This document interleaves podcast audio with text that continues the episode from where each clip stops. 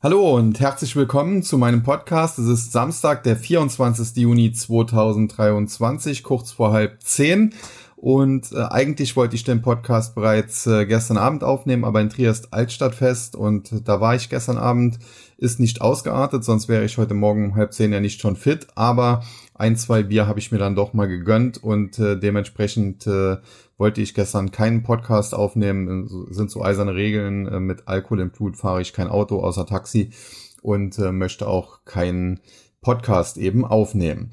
Ja, wir haben ein äh, neues Konzept und äh, dementsprechend wollen wir immer in diesem äh, Wochenends-Podcast, nenne ich ihn mal, ein Thema behandeln, so wie wir das in dem letzten Montagspodcast ja mit dem äh, Beispiel Tourismusaktien so ein bisschen gemacht haben.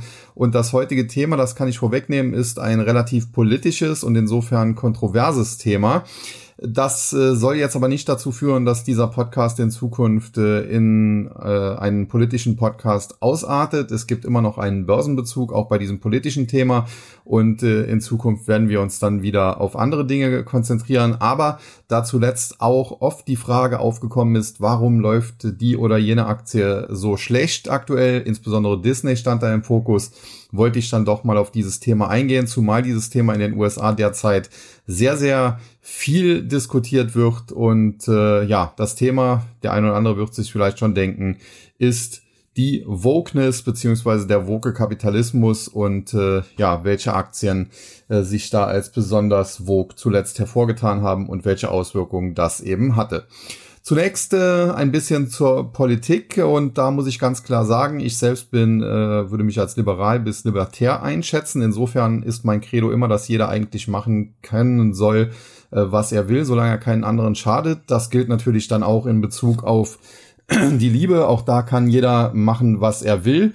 Äh, grundsätzlich ist es aber auch so, äh, dass ich jetzt schon nicht unbedingt zuschauen will, wenn sich da Mann und Frau verküssen oder noch weitergehen in der Öffentlichkeit. Und äh, ja, das gilt dann eigentlich auch generell. Das hat aber nichts damit zu tun, dass ich irgendein Problem äh, damit hätte, wenn das äh, Mann und Mann und Frau und Frau oder so tun.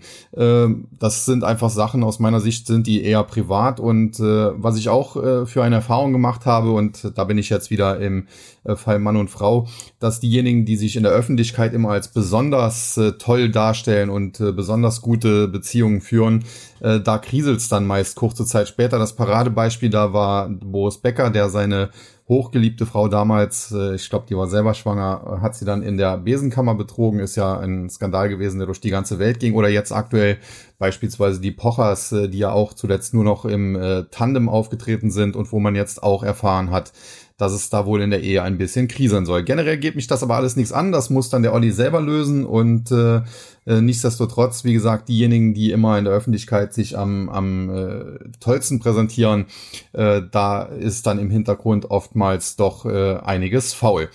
Insofern äh, das mein, äh, meine ja, fünf Sätze dazu.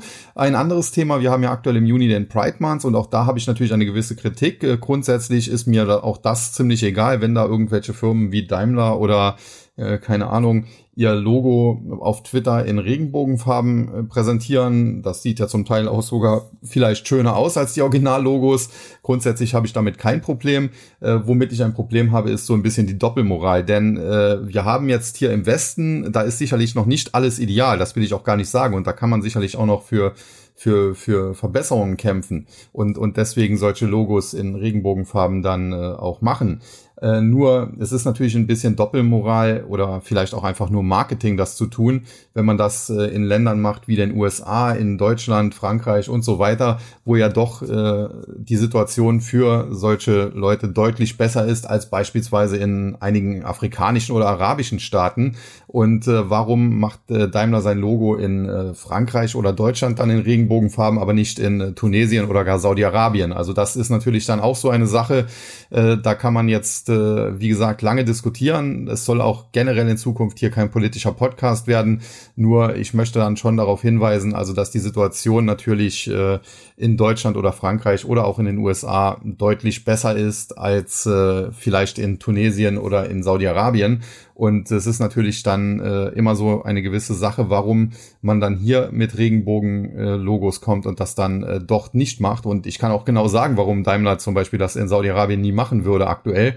weil nämlich äh, dort äh, ja die Gesellschaft äh, deutlich intoleranter ist und wenn sie das da tun würden, dann hätten sie wahrscheinlich das Problem, dort äh, deutlich weniger ihre Autos zu verkaufen und äh, das wäre dann natürlich schlecht für die Geschäftsentwicklung. Und damit haben wir jetzt auch den perfekten Übergang eigentlich denn äh, in den USA, da tobt dieser ja zum Teil Kulturkampf noch viel stärker als hier, muss man sagen.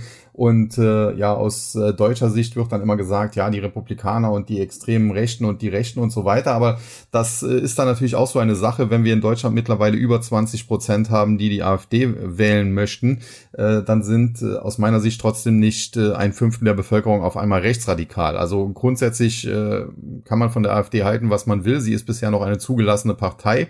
Also insofern ist diese ganze Dämonisierung da auch so ein bisschen ja fragwürdig und wahrscheinlich äh, letztlich kontraproduktiv, denn äh, man muss ja ganz klar sagen, ich habe in der Schule immer gelernt, äh, wenn man verschiedene Positionen hat, dann setzt man sich an einen Tisch und diskutiert das sachlich aus, ohne rumzuschreien und äh, nur wenn man dann seine Argumente austauscht, dann kann man vielleicht auch äh, den anderen von etwas anderem überzeugen. Also insofern äh, auch das, wie gesagt, äh, so eine Sache, die man kritisieren kann. Aber es gibt ja da YouTuber, die ganze Kanäle mittlerweile äh, zu dem Thema machen. Und wie gesagt, der Podcast hier äh, soll jetzt heute ausnahmsweise mal sich mit diesem Thema so ein bisschen befassen, weil eben einige Aktien in den USA entsprechend zuletzt gelaufen sind, weil es dort eben noch kontroverser zugeht als hier. Was aber aus meiner Sicht äh, gar nicht unbedingt auch immer schlecht ist, denn äh, wie gesagt, kontroverse Diskussionen, äh, solange das alles gewaltfrei und so weiter bleibt, äh, können am Ende auch dazu führen, dass es äh, alles besser wird. Ja, das äh, zunächst äh, zu diesem Thema und äh, auch warum das Thema vielleicht so interessant ist, denn man muss ganz klar sagen, es gab zuletzt immer wieder die Frage, warum läuft denn die Aktie von Disney einfach nicht? Und da muss man sagen, da gab es ja vor ein paar Monaten einen Wechsel auf dem CEO-Posten. Äh, der ehemalige und äh, damals sehr erfolgreiche CEO Bob Iger ist zurückgekehrt. Das wurde zunächst an der Börse auch heftig gefeiert, äh, zumal auch ein aktivistischer Investor ja eingestiegen war und man dachte, nun wird alles besser. Aber mittlerweile muss man sagen, sind da auch die Aktionäre so ein bisschen aufgewacht aus ihren Träumen. Die Aktie ist äh, deutlich unter Druck geraten, ist deutlich zurückgekommen und was man hier in Deutschland nur am Rande mitbekommt, ist, dass gerade in den USA ein regelrechter Krieg um Disney entbrannt ist, weil Disney sich eben auch diesen ja modernen woken Anstrich geben möchte, wie das in der Medienbranche viele wollen. Und äh, da stößt man dann jetzt eben in Florida äh, auf äh, heftigen Widerstand äh, vom mittlerweile ja als Präsidentschaftskandidaten äh, genannten Ron DeSantis, der dort entsprechende Gesetze erlassen hat. Auch da muss man mal genauer hinschauen, was da in den deutschen Medien immer so berichtet wird. Das ist auch nicht immer so ganz richtig. Äh, aber darauf möchte ich, wie gesagt, an dieser Stelle nicht so tief eingehen, weil das ja kein politischer Podcast werden soll. Aber Fakt ist eben, dass es dort einen regelrechten Kampf gibt. Disney sagt, okay, wir haben hier äh, unser Disneyland hier in äh, Florida und äh, wir haben da Verträge, die uns äh, ziemliche Autonomie zusichern, dass wir da nahezu machen können, was wir wollen. Und DeSantis sieht das eben anders und sagt, ja, das, äh, was da in den Verträgen steht, das äh, ist so nicht ganz äh, äh, kann man heute so nicht mehr machen. Es kann nicht sein, dass Disney quasi da einen Staat im Staate bildet und dementsprechend schießt er sehr, sehr scharf auch gegen den Konzern, äh, generell natürlich, wie gesagt, mit seiner Gesetzgebung in Florida eher äh, im konservativen Bereich und äh, ja dann entsprechende Angriffe auf Disney. Und äh, das hat dann eben zur Folge, dass auch viele äh, der Anhänger von DeSantis, und hier wird es ja immer so dargestellt, als sei das wie damals auch Trump so ein äh, völliger Außenseiter. Äh, da fragt man sich allerdings, äh, wie kann das sein, dass er dann zum Gouverneur gewählt wurde in diesem Bundesstaat und mittlerweile sogar Präsidentschaftskandidat eventuell am Ende ist. Also da gibt's ja noch so einen Vorwahlkampf. Und insofern, äh, er hat natürlich dann schon eine breite Masse an Unterstützung. Äh, man kann sagen, ob es die Mehrheit ist oder nicht, das weiß ich jetzt nicht. Äh, liegt wahrscheinlich wie immer so in der Mitte, so bei 50-50. Äh, vielleicht mal ein Tick mehr, mal ein Tick weniger, je nach Thema. Aber Fakt ist, es ist nicht so, dass das irgendwie eine absolute Außenseiterposition wäre, die er da vertritt. Und äh, dementsprechend äh, sagen dann natürlich die Anhänger äh, von ihm, die auch äh, dann gegen diese Vogue-Bewegung so ein bisschen sind, ja okay, äh, wir sind jetzt nicht mehr so für Disney. Hinzu kommt, dass äh, natürlich Disney auch äh, das ist natürlich jetzt kein äh, spezifisch Disney, äh, Disney-Problem, äh, seine Preise massiv angehoben hat und äh, insofern selbst, äh, sagen wir mal, Linksliberale, die vielleicht da gerne hin möchten, die aber jetzt äh, nicht mehr das Geld haben, um mit äh, zwei, drei Kindern, also Familien mit zwei, drei Kindern dahin zu reisen, äh, die bleiben dann weg und äh, dementsprechend äh, hat man dann eine Situation, dass die Geschäftsentwicklung von Disney zuletzt zwar nach wie vor nicht äh, grottenschlecht war, aber doch eben auch nicht so gut wie erwartet. Und wenn man in die Zukunft schaut, muss man halt sagen, okay, wenn die eben weiter diesen Kurs fahren, den sie da eben fahren, dann kann es sein, dass sie bei rund 50 Prozent der Bevölkerung, mindestens in Florida, aber wahrscheinlich auch in den USA und generell wahrscheinlich auch weltweit, ähm, ja, nicht mehr so beliebt sind und äh, das könnte wie gesagt dann dazu führen, dass dann eben Mickey Mouse, Donald Duck und Co. Äh, boykottiert werden und äh, ja, dann sehen die Geschäftsentwicklungen natürlich in Zukunft nicht mehr so gut aus. Dementsprechend, nachdem äh, die Rückkehr von Bob Iger zunächst in der Aktie sehr stark gefeiert wurde, ist die Aktie zuletzt deutlich zurückgelaufen und wenn man sich äh, das Ganze jetzt äh, aus äh, charttechnischer Sicht so ein bisschen mal anschaut, dann muss man sagen, ja, Disney ist noch äh, im Bereich einer charttechnischen Unterstützung. Die liegt so zwischen 85 und 90 Dollar. Aber sie ist natürlich schon sehr nah wieder auf diese Unterstützung zuletzt zurückgelaufen. Das bisherige Tief lag knapp unter 85 Dollar. Das wäre so der letzte Haltepunkt, wenn es hier eine Bodenbildung geben sollte. Und äh, wenn diese Aktie eben nachhaltig unter 84 Dollar abrutschen sollte, dann bekommen wir hier aus charttechnischer Sicht frische Verkaufssignale und die Aktie hat dann durchaus äh, ja, das Potenzial weiter nach unten abzutauchen und das kann dann durchaus der Bereich um 68 äh, bis 70 Dollar werden. Also insofern äh, charttechnisch Disney angeschlagen und äh, aus fundamentaler Sicht muss man sagen, es läuft nicht rund und mit solchen äh, politischen Diskussionen, die man zum Teil dann auch selber angezettelt hat, äh, wird man auch äh, derzeit sicherlich nicht glücklich. Insofern sollte Disney, das Management von Disney sich vielleicht auch einfach mal etwas hinterfragen und vielleicht wieder etwas neutraler auftreten. Zuletzt hatten wir ja auch noch gesehen, dass die Finanzchefin von Disney ihren Hut nehmen musste, die auch mit äh, der Firmenpolitik nicht einverstanden war. Hier soll es natürlich um finanzspezifische Themen gegangen sein. Das hat jetzt mit dem eigentlichen Thema des heutigen Podcasts weniger zu tun. Aber auch da äh, zeigt sich ja, dass es äh, durchaus da Risse gibt im Management und dass der Konzern derzeit unter Bob Iger nicht so gut geführt wird, wie das in der Vergangenheit unter ihm noch der Fall war. Also insofern Disney aktuell auf der Beobachtungsliste, wenn die Aktie sich so im Bereich 84, 85 Dollar stabilisieren kann und äh, sich dort abstoßen kann, dann könnte es in dem Bereich zu einer Bodenbildung kommen. Fundamental wirkt sie eher günstig.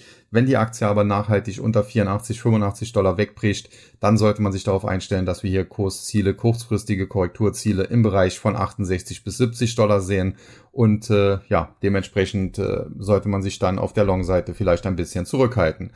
Ein weiterer Konzern, der zuletzt in dieses Vogue-Thema immer so ein bisschen hineingezogen wurde, auch aufgrund äh, entsprechender Besetzungen in den Serien oder Filmen, neben Disney war natürlich aus der Medienbranche Netflix. Da muss man sagen, die Aktie hat ihren äh, starken Absturz allerdings schon hinter sich und mittlerweile, ja, muss man sagen, äh, ist sie wieder auf dem Weg nach oben. Da hatten sich ja auch einige größere Investoren deutlich verspekuliert. Äh, Bill Eckman ist ja eigentlich äh, in diesen Absturz hinein, hat er eingekauft gehabt äh, hat dann aber nicht durchgehalten, hat sich von der Position getrennt, mit Verlust damals, muss man sagen. Und äh, inzwischen wird er sich darüber wahrscheinlich ärgern, denn die Aktie hat sich deutlich erholt. Die Korrektur tiefs, nachdem die Aktie zuvor noch äh, bei 700 Dollar im, im Top gewesen war, lagen so im Bereich von 160 bis 165 Dollar. Mittlerweile steht die Aktie schon wieder im Bereich von 425. Man muss sagen, die Kurserholung, die wir zuletzt gesehen haben, ähnlich auch wie bei Meta Platforms, die war sehr, sehr stark. Das ging kurzfristig sehr, sehr stark nach oben. Und da ist halt die Frage, wie nachhaltig das noch sein kann. Fakt ist, Grundsätzlich äh, ist Netflix ein gutes Unternehmen, weiter auf dem Weg nach oben. Disney schießt sich so ein bisschen selbst ins Knie mittlerweile, muss man sagen, so dass äh, da der, der Wettbewerbsdruck, der Konkurrenzdruck auch etwas weniger geworden ist. Und äh, dementsprechend kann ich mir vorstellen, dass eine Netflix äh, letztendlich dann auch ein großes Comeback schafft und über kurz oder lang vielleicht neue Allzeithochs ansteuert. Aber aktuell muss man eben auch sagen, die Aktie ist in einem Aufwärtstrendkanal.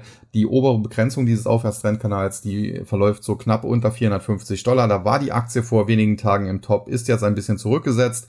Aktuell ist das noch kein Problem. Allerdings muss man auch sagen, der Rücksetzer kann durchaus so in den Bereich 380 äh, Dollar vielleicht im Extremfall führen. Und äh, dementsprechend kurzfristig ist da noch ein bisschen Korrekturpotenzial vorhanden. Generell aber übergeordnet, wie gesagt, sieht's ganz gut aus. Äh, das äh, Vogue-Thema hat Netflix so ein bisschen hinter sich lassen können. Muss man schauen, wenn das wieder aufkommt, ob das dann auch hier nochmal für Druck auf die Aktie sorgt. Aber generell sieht man damit eben auch, dass solche politischen Diskussionen durchaus Einfluss auf äh, den Aktienkurs und auch die Unternehmensentwicklung haben können, äh, dass es aber am Ende, wenn denn die Geschäftsentwicklung in die richtige Richtung zeigt, auch nicht alle entscheidend ist. Und dementsprechend, wie gesagt, muss man sich äh, solche Aktien auch immer so ein bisschen einzeln anschauen und äh, schauen, wo liegen die Chancen, wo liegen die Risiken und insbesondere auch das Chartbild ist aus meiner Sicht immer sehr, sehr wichtig. Äh, ich sage es immer so, der Chart ist für mich, anders als für andere Kollegen, nicht alles. Äh, ich schaue mir auch die Fundamentaldaten an, schaue mir auch die Sentimentdaten an, aber das ist auch eine klare Aussage. Gegen den Chart handle ich extrem ungern und extrem selten. Sprich, wenn beispielsweise eine Disney jetzt auf, auf 80 Dollar oder 79 Dollar fallen würde und damit Verkaufssignale generieren würde, dann würde ich mich jetzt hier nicht äh, mit Hebel 5 Long positionieren, äh, weil der Chart eben dann äh, doch Verkaufssignale eben liefert und ich äh, ungern, wie gesagt, dann gegen den Chart agiere. Ja, die nächste Aktie, die so ein bisschen in äh, dieses Vogue-Thema zuletzt äh, hineingezogen wurde, ist äh, Anhäuser-Busch InBev, der weltweit größte Brauereikonzern. Und hier geht es um die Marke Bud Light. Äh, Bud Light hat im Internet konkret auf Instagram einen sogenannten Trans-Influencer äh, ja, beschäftigt. Der sollte da wohl für gute Stimmung, für, für Marketing, für Werbung sorgen. Und das kam natürlich äh, bei vielen Amerikanern, die sich eher dem konservativen Lager dann zurechnen, nicht gut an. Und das Problem bei Bud Light ist halt auch, es ist eben das favorisierte Bier in Amerika generell. Also es trinken, trinken da die meisten. Es ist doch die, die größte Marke.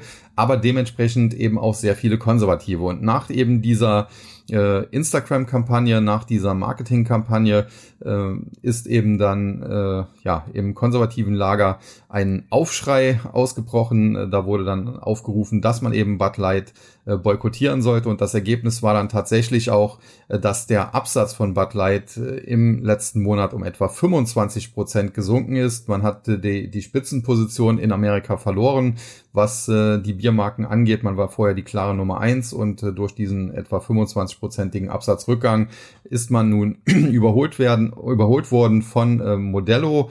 das ist ein, ein, eine Biersorte, die wohl zum Constellation Brands-Konzern gehört, zu dem auch äh, das Corona-Bier gehört. Und ja, das ist jetzt äh, kurzfristig zumindest die neue Nummer eins. Man muss dann halt auch sehen, politische Börsen hieß es früher, äh, haben kurze Beine. In den letzten Jahren haben wir gesehen, dass das nicht immer unbedingt der Fall sein muss, wenn man sich anschaut, wie lange beispielsweise die Euro-Krise oder auch damals die Finanzkrise die Märkte äh, in Schach gehalten haben oder dann auch das Corona-Thema, die Pandemie. Und äh, ja, bei Einzelunternehmen kann das natürlich jetzt anders sein und äh, man muss auch sagen, Bud Light ist dann ein bisschen zurückgerudert. Der Chef hat jetzt kürzlich gesagt, ja, das war eigentlich jetzt nicht als Marketingkampagne gedacht und so weiter.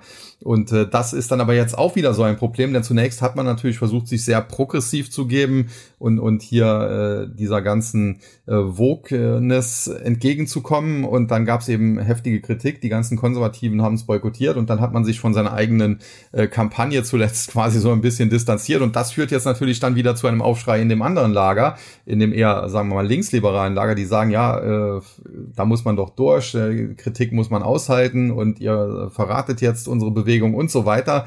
Und äh, das kann jetzt natürlich dann noch spaßig werden, nachdem man sich erst mit der einen Seite verdorben verdorben hat, äh, verdirbt man sich jetzt so ein bisschen mit der anderen Seite und äh, da muss man halt jetzt abwarten. Ist das einfach nur kurzfristig? Äh, ist das jetzt in drei Monaten vergessen und Bud Light übernimmt wieder die Führungsposition oder aber ist das doch ein nachhaltiger Rückgang und äh, hat man jetzt hier viele Kunden vielleicht sogar auf längere Zeit äh, verkrault, verschreckt und äh, wenn das eben der Fall sein sollte, dann wäre das natürlich schlecht. Fakt ist, äh, die Aktie von Anhäuser-Busch InBev, wie gesagt, weltgrößter Brauereikonzern, äh, die ist zuletzt jetzt auch nicht gerade super gelaufen, das muss man so ganz klar sagen. Wir haben hier deutliche Kursrückgänge gesehen. Allerdings muss man äh, auch sagen, trotz dieser ja, Diskussionen, äh, die man jetzt da selbst so ein bisschen entfacht hat, konnte sich die Aktie in den letzten äh, Tagen, in den letzten, ja, seit, seit Anfang Juni schon doch etwas stabilisieren. Man muss sagen, auf relativ niedrigem Niveau. Dennoch, äh, sie hat sich so im Bereich von äh, 50 Euro gefangen, ist jetzt in dem Bereich 52 gestiegen. Und was man eben auch sagen muss, wenn man sich den längerfristigen Chart anschaut auf zwei oder drei Jahre, dann war das vorher jetzt auch schon kein Highflyer, ist eine Aktie, die übergeordnet in einer breiten Seitwärtsbewegung eigentlich steckt, die so etwa zwischen 45 und äh, 62 Euro oder 60 Euro sich abspielt mit, mit kleinen Ausreißern mal nach oben und mal nach unten. Und äh, generell liegt man da jetzt nach wie vor äh, mit diesen aktuellen Kursen da 52 Euro, 53 Euro relativ in der Mitte dieser Seitwärtsbewegung. Und wie gesagt, zur Wahrheit gehört, äh, dass es da heftige Diskussionen gab und dass man auch schauen muss, wie sich das äh, längerfristig vielleicht noch äh, auswirkt, äh, dann auch negativ auswirkt. Aber zur Wahrheit gehört eben auch, das war schon vorher jetzt kein Highflyer und äh, dementsprechend ja, werden die Aktionäre da zwar nicht begeistert sein, aber sie haben jetzt auch nicht äh, ja, Kursverluste erlitten, die man jetzt explizit auf dieses Thema, was da zuletzt hochgekocht ist, zurückführen kann. Ja, dann äh, gab es zuletzt auch Diskussionen bei um Chick-fil-A. Das ist ein amerikanisches Unternehmen aus der Fastfood-Branche, das jetzt selbst nicht börsennotiert ist, äh, das auch so eine äh, schönes Logo in, in, in leuchtend roter Schrift eigentlich hat und was in der Vergangenheit äh, eher zu, zu konservativen äh, ja, Basis da gezählt wurde. Äh, der, der Chef des Unternehmens hat sich teilweise auch kritisch äh, gegen Homosexualität und so weiter geäußert. Also eigentlich hat man die doch eher im konservativen, im, im sogar ziemlich weit rechten Lager verortet. Aber äh, jetzt hat man da zuletzt herausgefunden, dass die einen Diversitätsmanager eingestellt haben und äh, da gibt's jetzt dann auch heftigen äh, Gegenwind für das Unternehmen. Da wird auch zu Boykott aufgerufen. Und warum äh, erwähne ich die Aktie an dieser Stelle? Nun, weil es eben zeigt, äh, dass das natürlich an der Börse auch Auswirkungen haben kann, aber es jetzt nicht nur börsennotierte Unternehmen betrifft. Und was man eben sagen muss, äh, Stichwort äh, ja, Diversitätsmanager und so weiter, was viele Unternehmen mittlerweile gerade in den USA auch einstellen, äh, das kann man jetzt dann natürlich auch zurückführen so ein bisschen auf die Silicon Valley Bank und andere. Das ist ja diese ja, Bank, die vor ein paar Wochen äh, mehr oder weniger dann pleite gegangen ist. Denn auch dort war es so, äh, dass die zwar keinen aktuellen Risikomanager mehr hatten, also den hatte man sich da, ja, den war man am Suchen seit fast einem Jahr.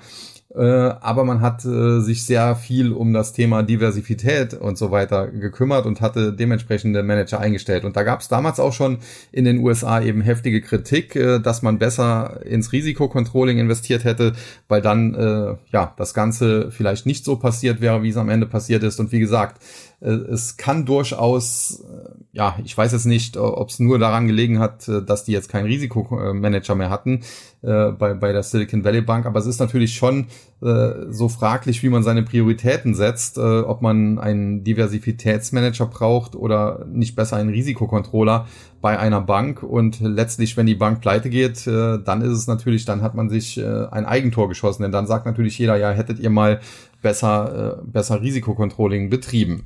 Ja, das nächste Unternehmen, äh, das es zuletzt äh, dann getroffen hat, äh, war Victoria's Secret. Die waren früher dafür bekannt, äh, dass sie die, die Top der Top-Models immer für ihre Kampagnen verpflichtet haben. Selbst Heidi Klum war ja mal äh, vor, vor längeren Zeiten äh, da, ja, bei diesen, ich glaube, Angels wurden die genannt. Und äh, wenn man sich anschaut, was die dann zuletzt so auf die Bühne geschickt haben, äh, da hat es dann natürlich auch äh, einige äh, ja, umgehauen, muss man schon sagen, aber jetzt nicht im positiven Sinne, sondern die haben gesagt, äh, ja, eigentlich stehen die ja für, für Lingerie, für, für Damenunterwäsche, für sexy Damenunterwäsche und wenn die jetzt da irgendwelche, sagen wir mal, äh, nicht so top aussehenden Models auf die Bühne schicken, weil sie jetzt ein anderes Konzept haben, weil sie jetzt eben nicht mehr auf Schönheit in erster Linie setzen, äh, sondern auf erfolgreiche Frauen, die dann aber vielleicht nicht unbedingt äh, dem Schönheitsideal so entsprechen, äh, dann kann man das halt schon verstehen. Und das ist natürlich, wie gesagt, auch immer ein schwieriger Spagat. Auf der einen Seite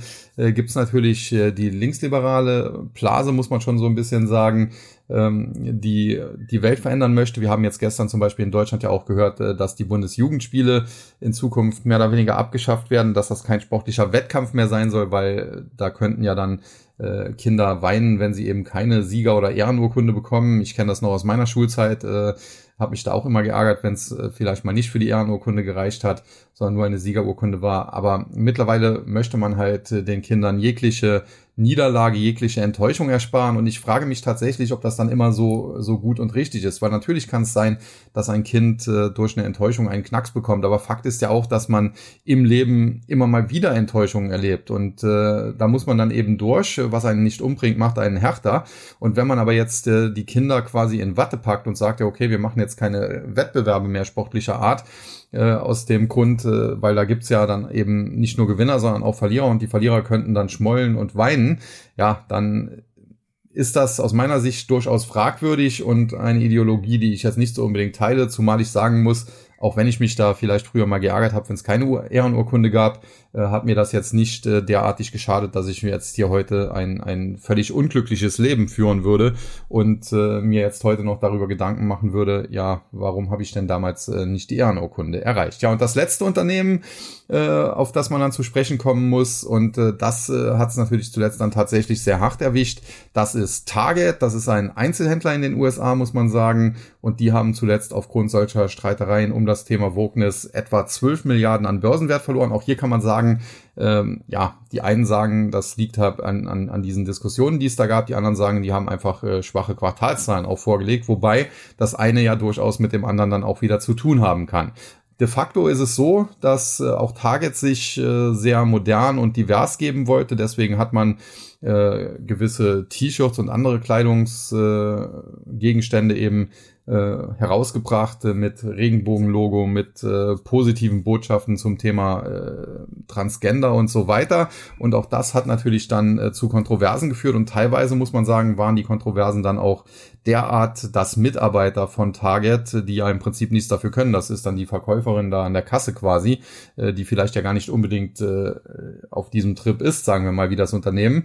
Und die wurden dann tatsächlich angefeindet äh, bis zu körperlichen Bedrohungen. Daraufhin hat Target gesagt, okay, wir nehmen diese Klamotten jetzt zwar nicht aus dem Programm, aber wir stellen die jetzt auch nicht mehr so öffentlich zur Schau, da direkt ganz vorne in den Laden, sondern die sind dann in die hintere Ecke so ein bisschen äh, verbannt worden. Und äh, das hat dann natürlich auch wieder Kritik auf der anderen Seite hervorgerufen. De facto muss man sagen, Gewalt geht aus meiner Sicht gar nicht und schon gar nicht, äh, was können die Mitarbeiter dafür, die vielleicht ja gar nicht äh, auf diesem Trip, wie gesagt, sind oder auch Mitarbeiterinnen. Und äh, dementsprechend, äh, ja, gab es auch da Kontroversen und es gab zuletzt äh, schwache Quartalszahlen und die Aktie von Target, muss man sagen, hat charttechnisch und das ist auch so ganz klar feststellbar, ein äh, Verkaufssignal geliefert. Sie ist unter die Unterstützung im Bereich so 140 Dollar gefallen. Damit ist hier ein charttechnisches Verkaufssignal erzeugt worden, was eigentlich eine Korrektur in Richtung so ja 110 bis 115 Dollar ermöglichen sollte. Und äh, dementsprechend die Aktie von Target steht derzeit sicherlich nicht oben auf der Favoritenliste,